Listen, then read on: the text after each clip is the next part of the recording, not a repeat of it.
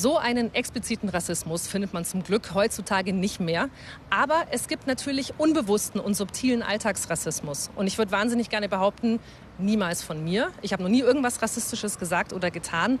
Aber das stimmt leider nicht. Ich habe auch schon mal eine nicht weiße Person gefragt, wo sie eigentlich herkommt. Oder ich habe sie auf Englisch angesprochen. Warum ist das so? Warum machen wir das? Und genau darum geht es bei uns heute bei Respekt. Welche Privilegien kommen eigentlich mit dem Weißsein? Welche Nachteile für Personen, die nicht weiß sind? Und vor allem, was kann ich dagegen tun? Das finde ich jetzt raus, nämlich in einem Workshop über Rassismus und weißes Denken. Und ich kriege diesen Workshop nicht alleine, sondern mit der Kollegin Eileen vom befreundeten Instagram-Format Working Germany. Und das direkt neben mir ist Julia, das ist die Autorin dieses Films. Wir steigen den Schwerpunkt weiße Privilegien ein. Ich lese euch jetzt in Ruhe Fragen vor, die ihr für euch überlegt, für euch so ein bisschen selbst reflektiert. Und wenn ihr diese Frage für euch mit einem Nein beantworten würdet, einen Schritt nach vorne gehen. Werde ich auf einer Party oft gefragt, wo ich wirklich herkomme.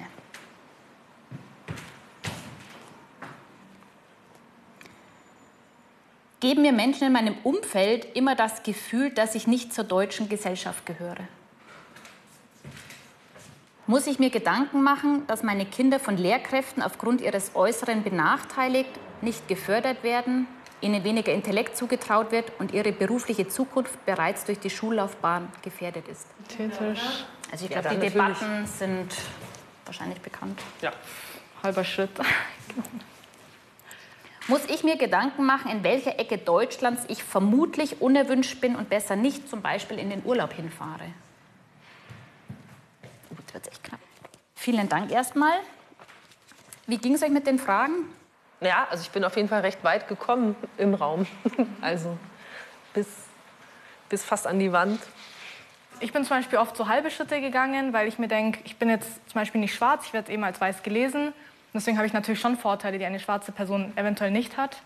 Und bei der anderen Frage, wo es darum ging, ob meine Kinder später Probleme haben werden oder nicht, hatte ich auch schon ein Gespräch mit meinem Vater, der meinte auch, dass wenn ich später mal einen deutschen Freund haben werde und dann Kinder auch haben werde mit ihm, dann soll ich unbedingt den deutschen Nachnamen annehmen und bei den Kindern auf eher deutsche Vornamen achten, weil sie es dann einfach leichter haben würden im Leben. Das scheinen jede Menge Lebensbereiche zu sein, wo das Weißsein mit Privilegien daherkommt. Aber was ist das eigentlich ganz genau? Weißsein.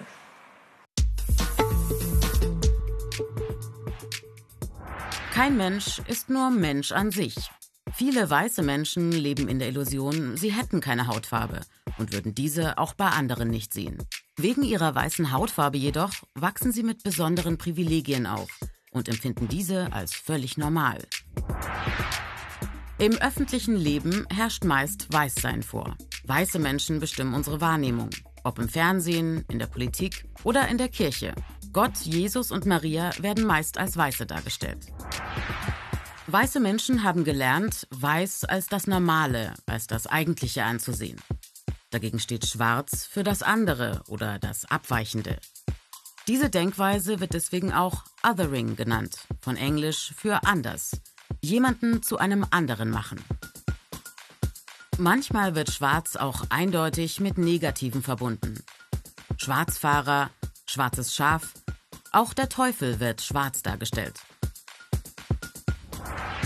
Durch Othering und tatsächliche negative Zuschreibungen entstehen unbewusste negative Vorurteile gegen nicht weiße Menschen.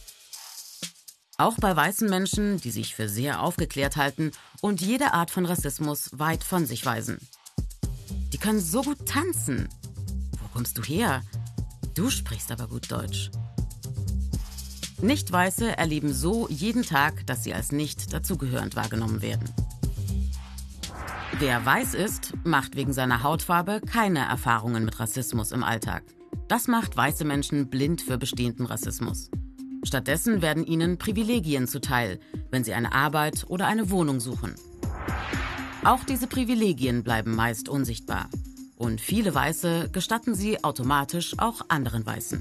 Vorurteile schüren Hass und Gewalt. Doch rassistische Gewalt ist nur die Spitze des Eisbergs. Die Benachteiligung von Nicht-Weißen beginnt schon vorher. Dort, wo eine vermeintliche weiße Normalität und Überlegenheit immer wieder ins Denken und Fühlen eingeimpft wird. Ja, ein relativ krasses Gefühl, wenn man merkt, als weiße Person habe ich eigentlich jede Menge Privilegien. Die Frage ist nur, denkt man als weiße Person darüber eigentlich nach, wenn man nicht gerade hier in so einem Workshop ist, sondern im ganz normalen Alltag? Das prüfe ich. Und darüber spreche ich jetzt mit Malcolm Ohanwe. Malcolm ist ein Kollege von mir, unter anderem auch bei Respekt. Und Malcolm ist eigentlich Musikjournalist, muss sich aber, ob er will oder nicht, weil er schwarz ist, sehr oft mit dem Thema Rassismus beschäftigen. Im Juni 2020 hat er auf Twitter weiße Menschen aufgerufen, dass wir uns mal mit unseren Privilegien auseinandersetzen müssen. Hast du einen Unterschied bemerkt, welche Privilegien weiße äh, schneller äh, akzeptieren, dass sie die haben. Was vielen sehr leicht fällt, ist irgendwie zu beobachten, was andere Leute machen. Ja, das habe ich mitbekommen. Da mhm. hat der den irgendwie schlecht behandelt. Oh ja, stimmt. Da hat er ihm eine schlechte Note gegeben.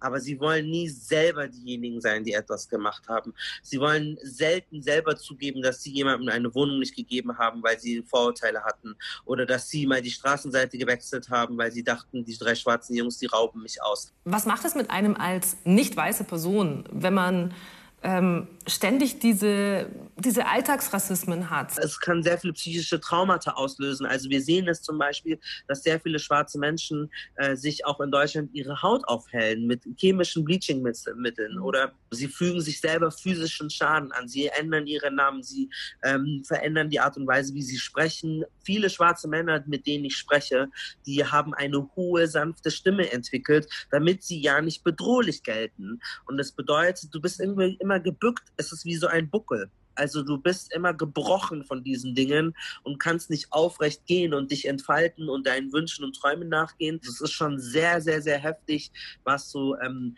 rassistische kleine und große Gewalt mit äh, Menschen macht, psychologisch. Dann sage ich ganz lieben Dank, lieber Malcolm, für deine Zeit. Mach's gut.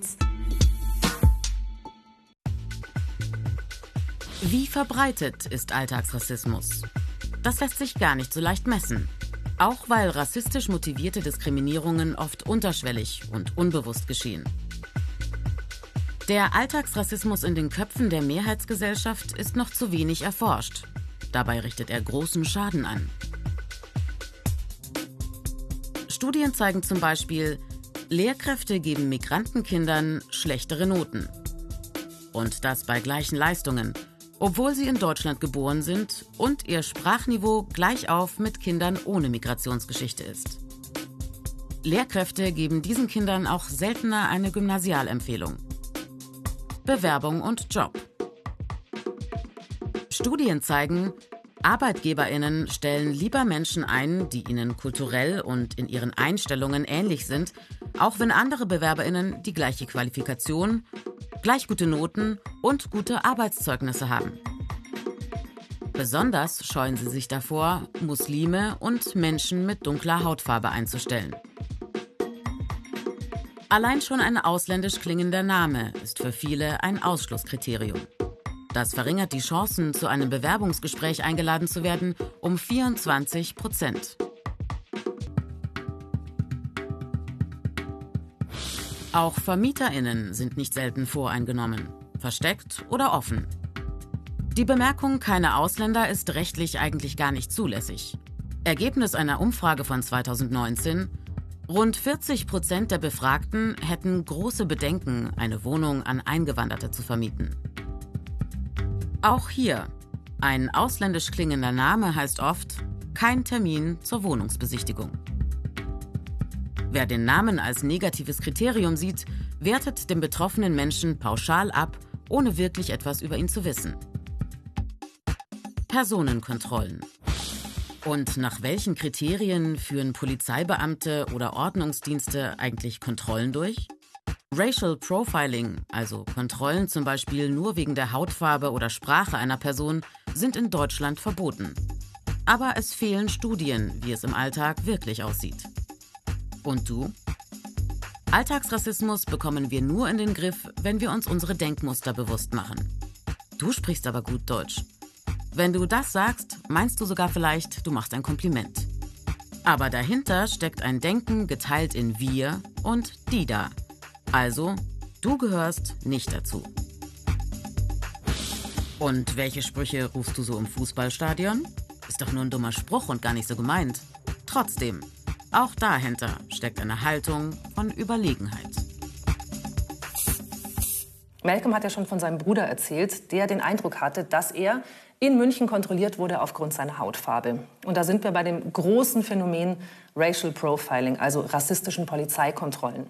Wie oft es vorkommt in Deutschland, dazu gibt es keine Zahlen. Was es aber gibt, das sind die Geschichten von nicht weißen Menschen, die von der Polizei durchaus anders behandelt werden als ich zum Beispiel. Das ist so zum Beispiel Leon passiert, das ist Malcolms Bruder, im Juli 2020 in München. Und dazu gibt es einen Report von den Kollegen. Für mich ist eine Polizeikontrolle nichts Besonderes. Ich habe auch nichts zu verbergen, also von daher ist es mir auch egal dann. Dann sollen sie mich kontrollieren. Ähm, dann lasse ich das halt sozusagen über mich ergehen und dann ist ja auch gut. Ich frage jetzt jemanden, der sich damit sehr gut auskennt, nämlich äh, Thomas Müller. Der ist Polizist in Rente und gibt jetzt PolizistInnen-Trainings, damit Polizeikontrollen in Zukunft mit weniger Vorurteilen oder möglichst ohne Vorurteile stattfinden. Ich freue mich sehr, dass er sich die Zeit genommen hat. Hallo, Herr Müller. Hallo, grüß Sie. Wie beurteilen Sie das denn, was da in München passiert ist? Ist das Racial Profiling? Wenn man das von außen betrachtet, was die Betroffenen gesagt haben, ist das äh, ganz klar Racial Profiling, wenn sozusagen Menschen, die fremd wahrgenommen werden, nicht in so einen Park gelassen werden. Und eben mhm. Überraschenderweise waren es alle Deutsche. Also es stellt sich die Frage, was ist eigentlich Deutsch? Genau. Und warum erkennen die PolizistInnen äh, nicht, dass es Deutsche gibt, die eine dunkle Hautfarbe haben können? Ne? Also, ja, genau. Genau, das ist die große Frage. Mhm also ich lese jetzt schon aus Ihren bisherigen Antworten, es gibt Racial Profiling in Deutschland. Ja, es gibt Racial Profiling in Deutschland. Und was ist daran problematisch? Das Problem bei Racial Profiling ist, dass das eine selbsterfüllende Prophezeiung ist. Also ich kontrolliere bestimmte Bevölkerungsgruppen mehr, dann zwangsläufig muss ich Straftaten entdecken und dann sagt man, seht, seht mal, ich habe recht gehabt. Mhm. Es lohnt sich dort noch mehr zu kontrollieren und dann kontrolliert man noch mehr. Jetzt wollen wir ja darüber auch sprechen, wie das anders werden kann und wie Racial Profiling doch bitte weniger oder gar nicht stattfindet. Und dafür geben Sie Trainings. Wie funktionieren die?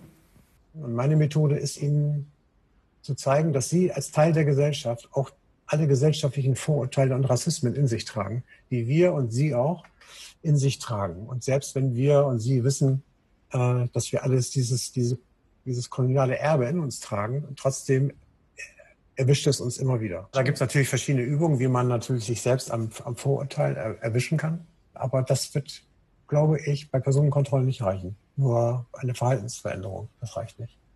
Weiße Menschen haben den ganzen Tag Vorteile. Das beginnt in der Schule, dann ist es bei der Jobsuche der Fall und natürlich auch, wenn man mal eine Wohnung braucht. Jetzt wissen wir das alles und das ist ziemlich deprimierend. Aber was machen wir denn jetzt mit diesem Wissen? Wenn ich von meinem weißen Denken weg möchte und weniger Rassismus haben will, ja, was dann? Man muss sich vorstellen, möchte man so behandelt werden, wie ein durchschnittlicher schwarzer Mensch behandelt möchte? Und man muss sich die, ehrlich diese Frage stellen. Oder möchte ich so betrachtet werden, wie Menschen äh, mit Roma und Sinti-Hintergrund betrachten? Und meistens wirst du ehrlich zu dir sein und sagen, nee, eigentlich nicht. Und dann ist eigentlich das Wichtigste und das Beste, was man machen kann, ist einfach zuhören.